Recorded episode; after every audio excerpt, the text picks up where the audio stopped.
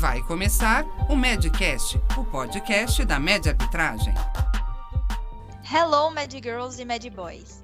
Aqui estamos para apresentar mais um episódio de qualidade para vocês.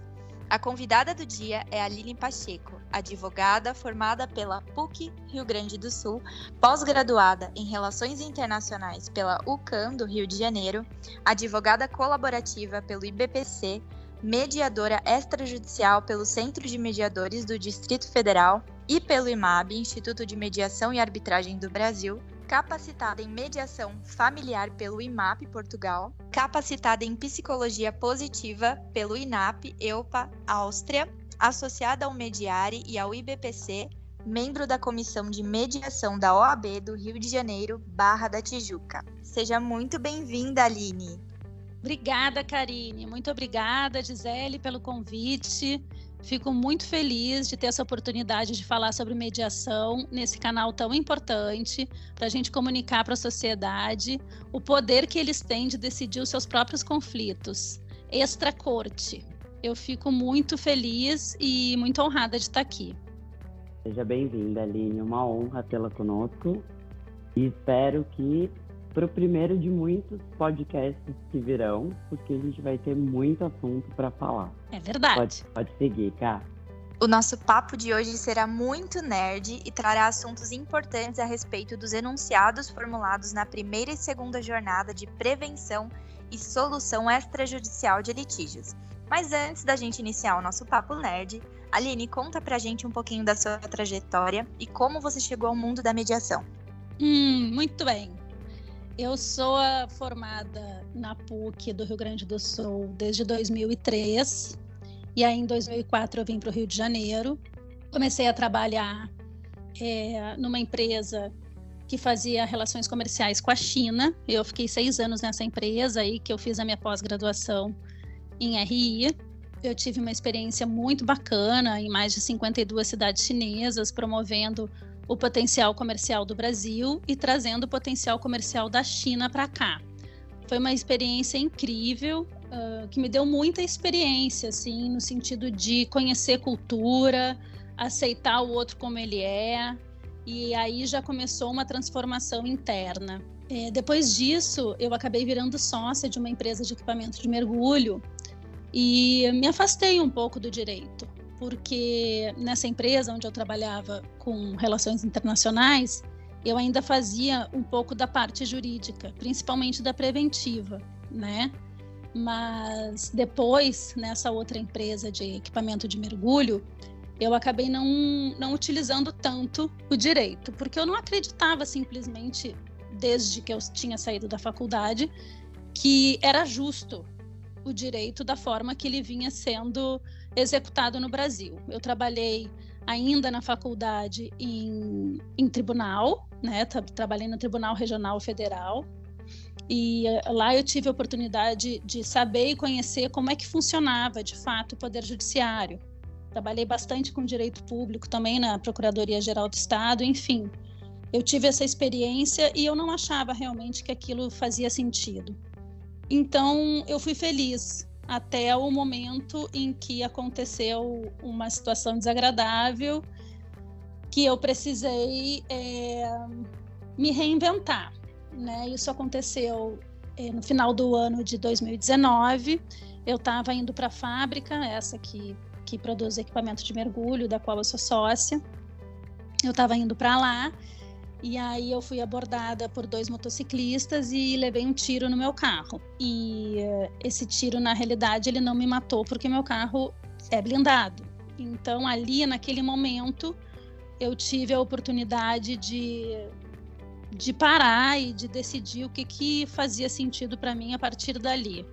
Porque foi um momento de muita introspecção, de muita reflexão. Minha filha tinha acabado de fazer nove anos de idade então, eu acho que o universo, de alguma forma, me trouxe a pensar, me trouxe a oportunidade a pensar o que, que eu queria para mim, né?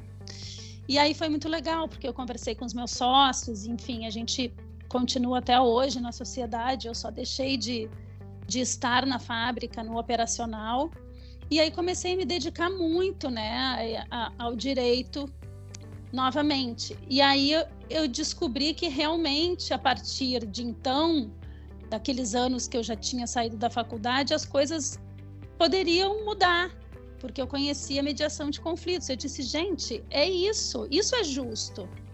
As pessoas podem decidir, elas devem decidir, elas têm autonomia, elas têm responsabilidade, é isso, isso eu acredito. Dessa, desse acordo não tem recurso. Ninguém recorre de um recurso daquilo que, os, que as próprias pessoas decidem. Eu disse: isso é justo, isso faz sentido para mim.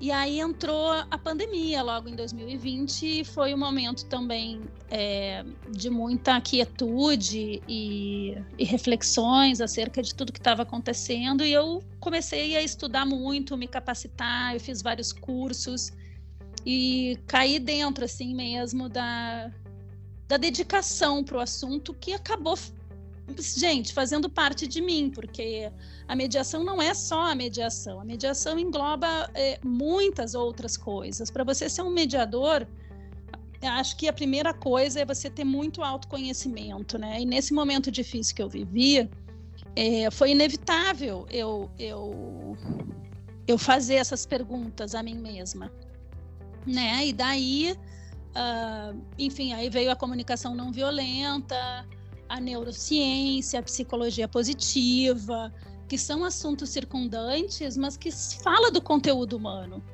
E quando fala da, do conteúdo humano, fala de uma sociedade. E quando fala da sociedade, entra mediação. E quando entra mediação, entra a cura do tecido social.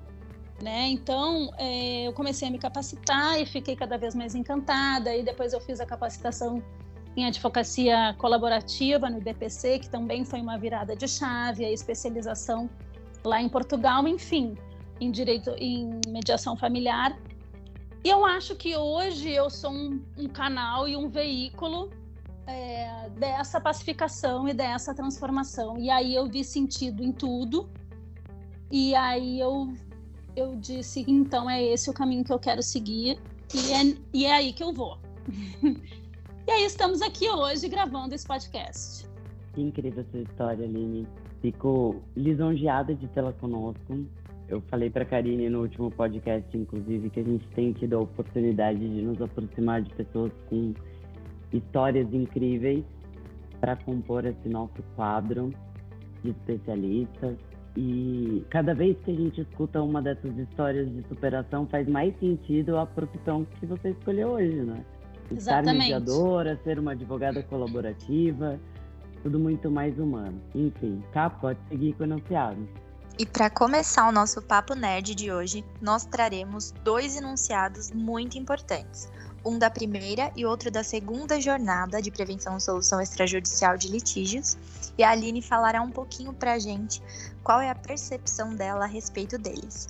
Iniciaremos com o enunciado de número 14 que diz: a mediação é método de tratamento adequado de controvérsias que deve ser incentivado pelo Estado com ativa participação da sociedade como forma de acesso à justiça e à ordem jurídica justa. E o enunciado de número 161 que diz: o direito previsto no artigo 5 inciso 35 da Constituição da República não se esgota no acesso formal ao poder judiciário compreendendo a existência de um sistema organizado e efetivo destinado à garantia de direitos, prevenção de conflitos e resolução pacífica das controvérsias. É, e só para completar, o enunciado 14 é da primeira jornada de 2016 e o 161 é da segunda jornada de 2021. Só para os nossos ouvintes estarem ligados aí. É, e uma coisa assim que eu acho importante também trazer, meninas, é que assim, o que, que são essas jornadas na realidade, né? O Centro, o Centro de Estudos Judiciários do Conselho da Justiça Federal, ele vem promovendo desde 2016 é, esse, esse debate acerca dos, das soluções extrajudiciais de conflitos. Né? Então, é, eles, na realidade, eles têm um intuito de, de ser uma fonte de direito, né? de orientar a, a, os julgadores, de orientar a comunidade jurídica é, para esse olhar né, das soluções extrajudiciais.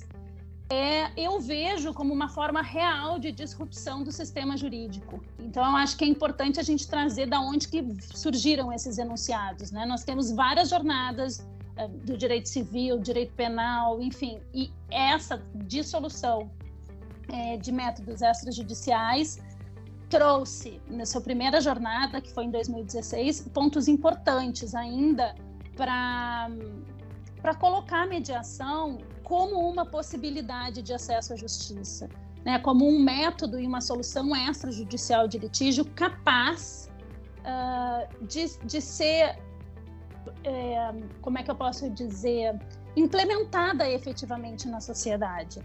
Então, vou, vamos ao artigo 14, já lido pela Karine, falando que essa que a mediação é um método de tratamento adequado de controvérsias e deve ser incentivado pelo Estado é, e com ativa participação da sociedade. Por que que logo lá em 2016 isso foi colocado no, na primeira jornada?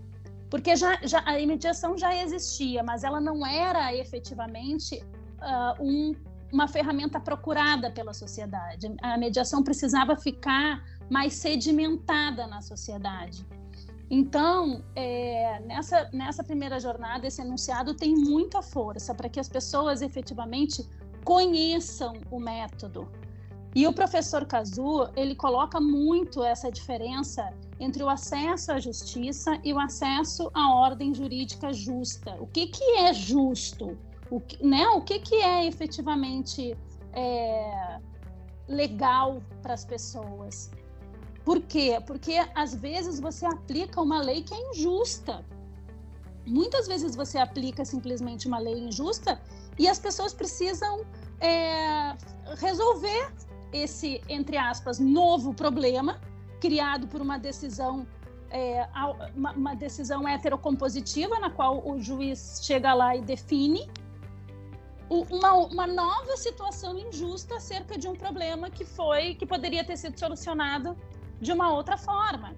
Então, eu vejo que esse enunciado 14, lá em 2016, traz para a sociedade esse conhecimento, sabe? É, de dizer para a população e de informar essa população sobre os direitos que eles têm e sobre as possibilidades de acesso à justiça. Então, foi muito, eu vejo como uma, um enunciado super importante, até é, para a comunidade jurídica, porque alguns advogados, alguns promotores, alguns juízes ainda não acreditam na ferramenta, já ainda em 2022, mas naquela época, em 2016, foi com o intuito, sim, de mostrar que existem outras possibilidades de se acessar a justiça, né? E aí, ela fez, a Karine fez o link aqui com o enunciado 161 da segunda jornada já em, em 2021, que fala né, do artigo 5 inciso 35 da Constituição Federal, é, falando que não se esgota, o acesso à justiça não se esgota ao Poder Judiciário. Então, você vê que na primeira jornada, quando a, sociedade ainda não tinha conhecimento sobre a mediação, é, ele veio sugerindo essas novas alternativas de resolução de conflitos para a sociedade, né, que é a mediação, a negociação, a arbitragem, a conciliação. E em 2021, uh, ah, ele não só sugere, como ele já pontua.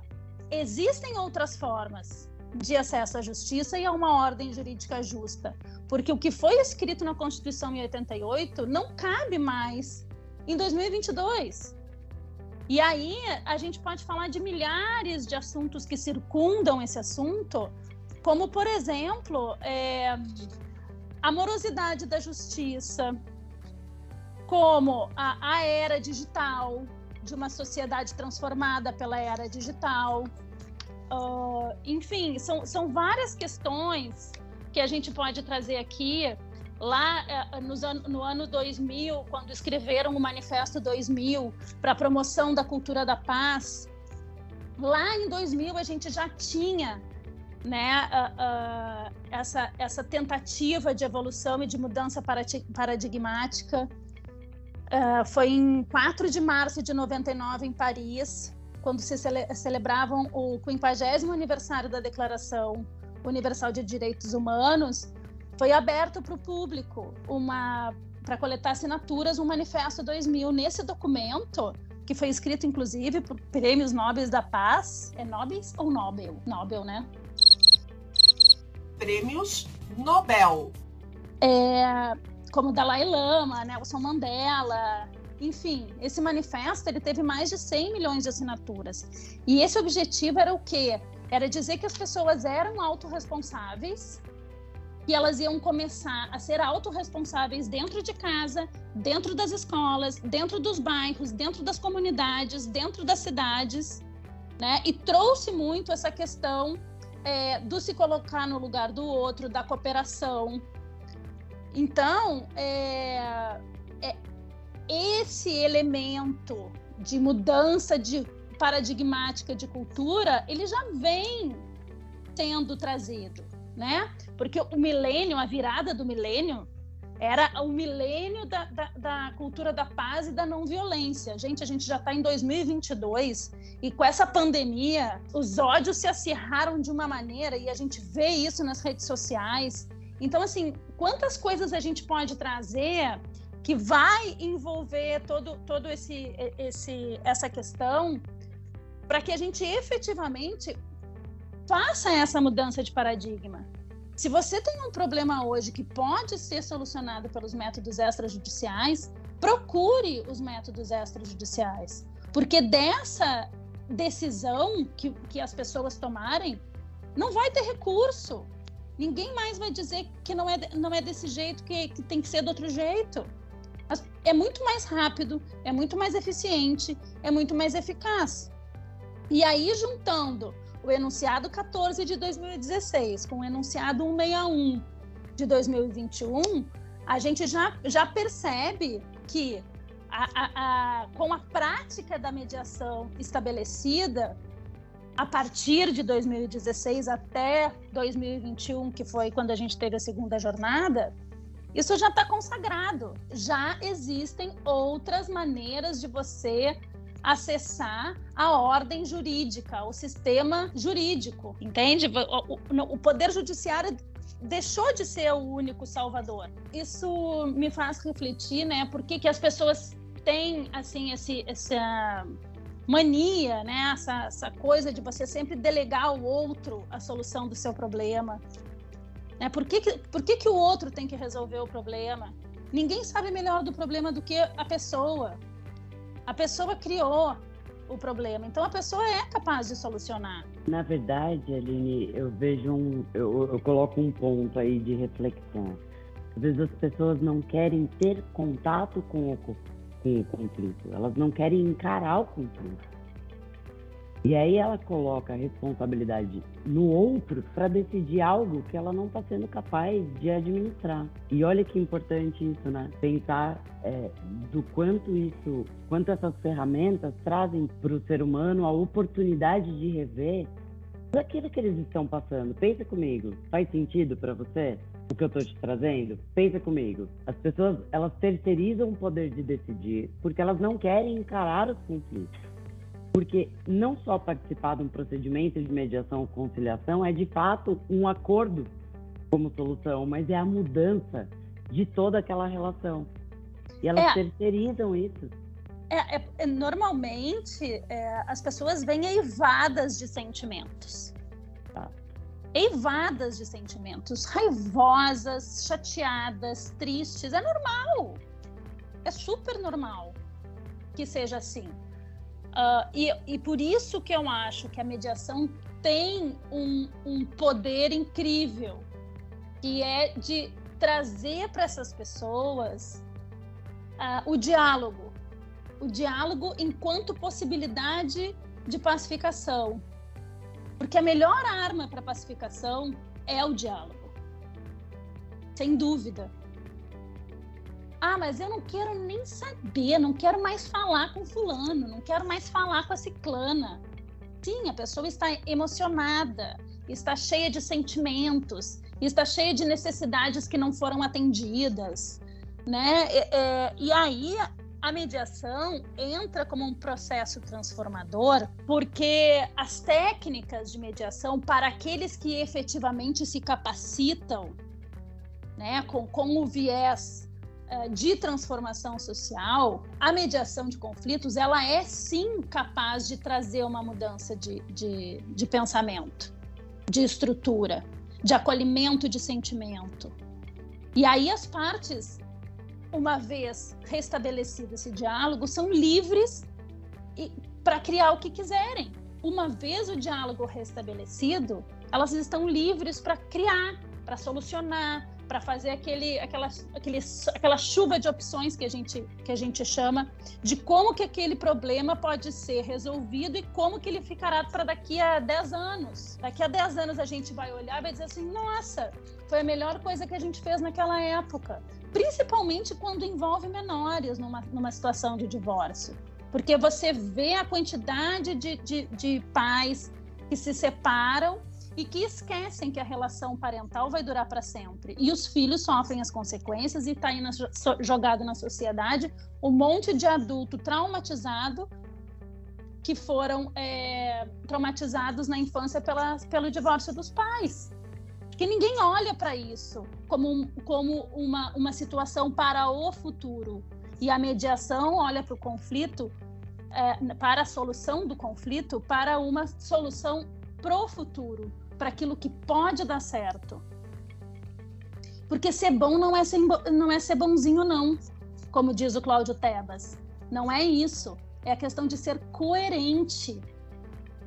Porque problemas a gente vai ter sempre, mas como que a gente vai lidar com eles é que a gente vai entendendo a nossa possibilidade de alcançar melhores resultados.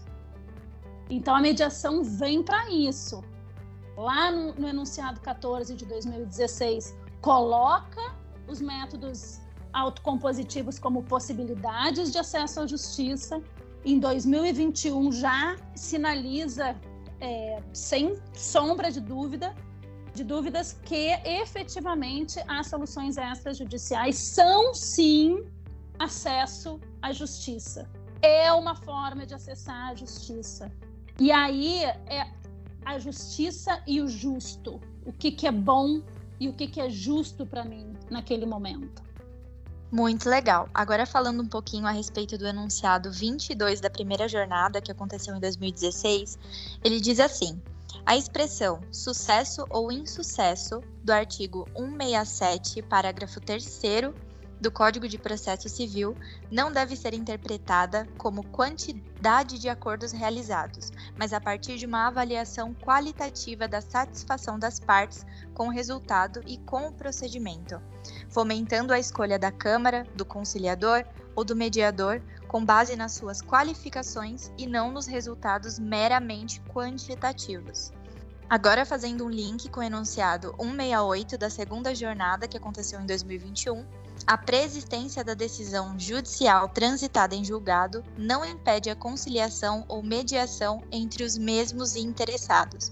São dois pontos muito interessantes que eu acredito que a Aline irá abordar de uma forma bem didática para a gente compreender o que isso quer dizer. Bom, Karine, em relação ao enunciado 22, né, do sucesso ou insucesso é, em relação a uma avaliação qualitativa da satisfação como resultado de procedimento, é, o que, que eu tenho para dizer? Isso veio, veio, em 2016, né, na primeira jornada, e eu, eu traduzo isso como, como a importância que a mediação de conflitos tem, simplesmente porque entende e propõe para a sociedade jurídica que o processo do diálogo seja estabelecido com base na satisfação das partes. Do que adianta você fazer uma mediação, uma conciliação, uma arbitragem ou mesmo uma negociação se as partes não saírem satisfeitas?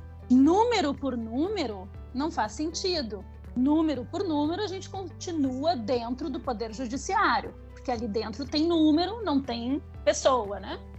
Então, quando a gente se propõe a resolver um conflito através de soluções extrajudiciais é na satisfação das partes que a gente precisa focar, né? O que que é atendido para as pessoas que faz sentido para elas estarem naquele procedimento extrajudicial e que as garanta que aquilo que elas próprias decidiram vai se executar e se implementar. Então, uh, nesse enunciado em 2016, ele, ele sugere para a classe jurídica o seguinte: não adianta é, enviar o, o, os processos para mediação ou para conciliação para bater meta. Inclusive, depois tem um, um outro enunciado já na, na, segunda jornada que fala da promoção dos juízes, mas esse vai ser um assunto para um outro momento. Não, não é para esse, esse viés, né? O viés de quantidade de acordos, e sim a qualidade desse acordo. O que, que efetivamente a gente pode atender, né? Enquanto, enquanto solução. O enunciado 168, e a gente linkou isso e agora eu vou explicar por quê. É, o enunciado 168 da, da segunda jornada, já em 2021, ele, ele traz uma, uma situação incrível, que diz a seguinte: a pré-existência de decisão judicial transitada em julgado não impede a conciliação ou a mediação entre os mesmos interessados. Gente, isso aqui para mim é simplesmente é, traz a potência da ferramenta dos métodos extrajudiciais. Por quê? Advogados cringes que nem eu, formados há quase 20 anos, a gente sai da faculdade operador do processo. Né? O professor Kazu também traz muito esse conceito, Kazu Watanabe. É, a gente sai operador do processo, porque a gente tem processo disso, processo daquilo, a gente sabe todos os procedimentos do processo e, e sai para litigar. E todo mundo sabe que de sentença judicial transitada em julgado não cabe recurso. É ou não é? Quando em 2021 esse enunciado traz na segunda jornada que as pessoas podem sim mediar, conciliar, negociar a partir de uma decisão transitada em julgado, isso é libertador, porque simplesmente elas colocam ali a sua vontade, as suas vontades. Como não cabe mais recurso, gente? Como assim não cabe mais recurso? Cabe, cabe, cabe a gente conversar, cabe a gente decidir, cabe a gente ver o que, que faz sentido pra gente. Isso, isso é maravilhoso. Essa é a mudança de paradigma que a gente precisa buscar. Porque o processo judicial é uma estrutura de procedimentos muito antiga, muito, muito engessada ela tem um viés burocrático de serviço que busca só a, a aplicação da norma é, é, busca, claro, privilegiar o, o, o contraditório, dando para as partes sempre a chance de, de, recorrer, mas quando a gente percebe, a gente está recorrendo por anos e recorrendo e recorrendo e recorrendo, e um processo que iniciou há 10 anos atrás ainda não está solucionado. E aí vem uma sentença transitada em julgado às vezes até o processo perde o objeto de tanto tempo que ele já está rolando, que, que aquela sentença já não faz mais sentido. E aí você é obrigado a não recorrer e, e dali aceitar aquela sentença do jeito que ela tá? Não, não, você pode mediar. Isso é maravilhoso. Então, é, é, por que, que a gente fez esse link do, do enunciado 168 da segunda jornada com ah, o enunciado 22, porque a gente está falando aqui de qualidade e não de quantidade. A gente está falando de qualidade de decisão. E quem é que pode, tem o poder de dar a qualidade da decisão? É um terceiro imparcial que não conhece o problema? Que não conhece as partes, que não sabe nem o teu nome, porque ali dentro você é um número? Lamento, mas é assim. Nosso poder judiciário é assim. É aquele terceiro imparcial que vai dar uma sentença de qualidade? Não. Então, esse foi o motivo pelo qual a gente linkou o 168 da segunda jornada, que já foi uma segunda jornada na qual a, a sociedade jurídica já vinha é, aplicando a mediação, já tinha prática da mediação, então, esses enunciados, para vocês terem uma ideia, é, foram mais do que o dobro de enunciados apresentados em 2021, né? Uh, dando essa, essa sugestão para a comunidade jurídica. E esse, esse enunciado, para mim, é um divisor de águas. E também me traz muita tranquilidade, porque nada é definitivo na vida, tampouco uma decisão transitada em julgado. Além de ela, de dependendo de como ela se tornou, de opa, pera, errei. Vou retomar aqui o raciocínio. E dependendo do julgamento, né, Aline, ela torna inexequível. Quer dizer, o quando e quanto você vai receber e quanto tempo para isso. Então, eu acho que a mediação vem aí de novo só para corroborar a nossa paixão por essa ferramenta que traz aí a oportunidade da justiça doce, né? É verdade. E agora, falando um pouquinho do enunciado 198 da segunda jornada, a suspensão do processo arbitral ou judicial para iniciar a mediação, com ou sem previsão de cláusula contratual, deve ser compreendida como uma faculdade dos mediandos. Ah, isso é maravilhoso, gente. Isso é maravilhoso. A gente acabou de falar aqui. Existem processos que ficam anos para serem solucionados, recursos atrás de recurso. Então, você ter é, a possibilidade de suspender os prazos judiciais, imagina isso, você está num processo judicial, uh, você não conhecia que existiam outras, outros métodos de acesso à justiça. Né? E aí, de repente, você ouviu falar na mediação e disse assim: olha, acho que de repente esse caso, nesse caso, eu posso aplicar mediação. Chama outra parte, vocês conversam, assim, vamos então, quem sabe, fazer uma, uma, uma mediação para a gente ver se resolve isso mais rápido, já que esse processo já está há cinco anos e nada, nada anda? Ah, vamos, beleza.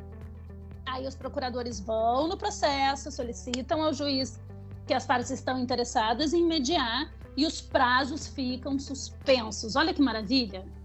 E a partir dali as pessoas dialogam e as pessoas entram num consenso e criam a própria sentença, a própria decisão.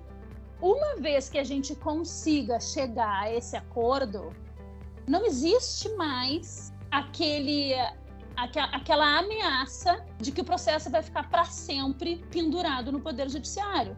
Ali você resolveu a questão.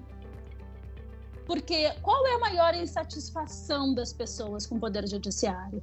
Ah, não anda, nada anda. Gente, quando eu trabalhava na Procuradoria-Geral do Estado e mesmo também lá no, no Tribunal é, Regional Federal, é, era impressionante, mas assim, as pessoas ficavam anos, anos esperando para uma sentença, sabe? É, questões assim de pensão, questões sérias, que as pessoas param a vida esperando uma decisão judicial. Então, se você suspende os prazos do, do processo judicial para tentar uma mediação, porque o foco da mediação não é o acordo, o foco da mediação é o diálogo e o restabelecimento desse diálogo para, é, para relações continuadas, né? Então, assim, o foco da mediação é esse, não é o acordo. É, no momento que a gente é, consegue estancar esse prazo, a gente se liberta daquela ameaça do judiciário. É o que em práticas colaborativas a gente traz desde o início do procedimento, quando a gente informa que a gente vai assinar um termo de não litigância, que tudo que vai estar tá naquele processo colaborativo não vai de forma alguma para o Poder Judiciário. Então, isso garante que as pessoas tenham criatividade que as pessoas não tenham medo de colocar à mesa todas as cartas que elas têm, todas as questões que elas têm, porque dali não vai sair. E aí aqui eu faço um paralelo com esse enunciado 98, porque é a oportunidade das pessoas dizerem para o processo, porque agora eu vou tentar resolver. E ali todas as cartas ficarão na mesa, e ali toda toda a questão é, de boa fé, do princípio da boa-fé que norteia a mediação, né, que norteia o, o, o, os meios adequados de solução de conflitos, estarão ali. Autonomia da, da vontade, boa-fé. Então, isso vai estar presente. E, e, e o, resultado disso pode ser um bom acordo, e aí sim a gente faz o quê? Acaba com o processo judicial. Então você não tem mais a necessidade de esperar anos para resolver o seu problema, desde que você esteja disposto. E é por isso que eu falo para a sociedade, para todas as pessoas que estão nos ouvindo agora, procurem os meios adequados de solução de conflitos, porque com eles vocês se libertam. Através deles vocês dão a, a, o comando. Através deles vocês libertam a vida de vocês. Porque vocês são autorresponsáveis, porque vocês ficarão emancipados, porque vocês sairão transformados. E aí, quando vocês olharem para o problema daqui a 10 anos, você vai, vocês vão dizer: nossa, que coisa boa, que, que solução bacana. E para os próximos conflitos que virão, o olhar vai ser outro. Aline, foram incríveis as suas colocações. O nosso bate-papo renderiam aulas porque eles são de caráter bastante informativo, principalmente para os operadores do direito, né? Pode ter certeza que vai fazer um certo sucesso aí na galera da faculdade da Karine, na minha galera da pós e nos seus colegas advogados. E eu não tenho como te agradecer por essa oportunidade. E já fica aqui o convite para a gente gravar o segundo podcast para falar um pouco mais desses enunciados. Porque você, Aline, como uma profissional super dedicada, tem se dedicado aí nos estudos desses enunciados. E eu acredito que você vai poder colaborar com essa sua linguagem, com essa sua comunicação tão assertiva. Não tenho como te agradecer. Karine, obrigada pelo auxílio. Muito obrigada a vocês, meninas. Parabéns pelo trabalho da Media Arbitragem. Vocês são um sucesso. A gente precisa divulgar, sim, os, me os meios adequados de solução de conflitos. Os enunciados, eles trazem uma riqueza e uma infinidade de assuntos, desde a mediação escolar, a mediação empresarial, a administra na administração pública, enfim, tem, a gente tem muito para falar, a sociedade tem muito a saber. Mas o que eu queria deixar para o final é dizer para as pessoas o quanto de poder que elas mesmas têm nas mãos. Porque isso é liberdade e isso é, é poder você decidir o que é melhor para você. Naquele momento, se daqui a algum tempo não fizer mais sentido, senta-se novamente e se decide por uma outra é, solução. Mas não há mais a necessidade de você, às vezes, ficar pendurado numa decisão de um terceiro que não sabe nada sobre o seu problema e nada sobre você. Então, é para a sociedade botar a mão na cabeça e toda vez que surgir uma oportunidade, procurar os meios adequados de solução de conflitos. Muito obrigada, Karine. Muito obrigada, Gisele. Muito obrigada, equipe. Até a próxima.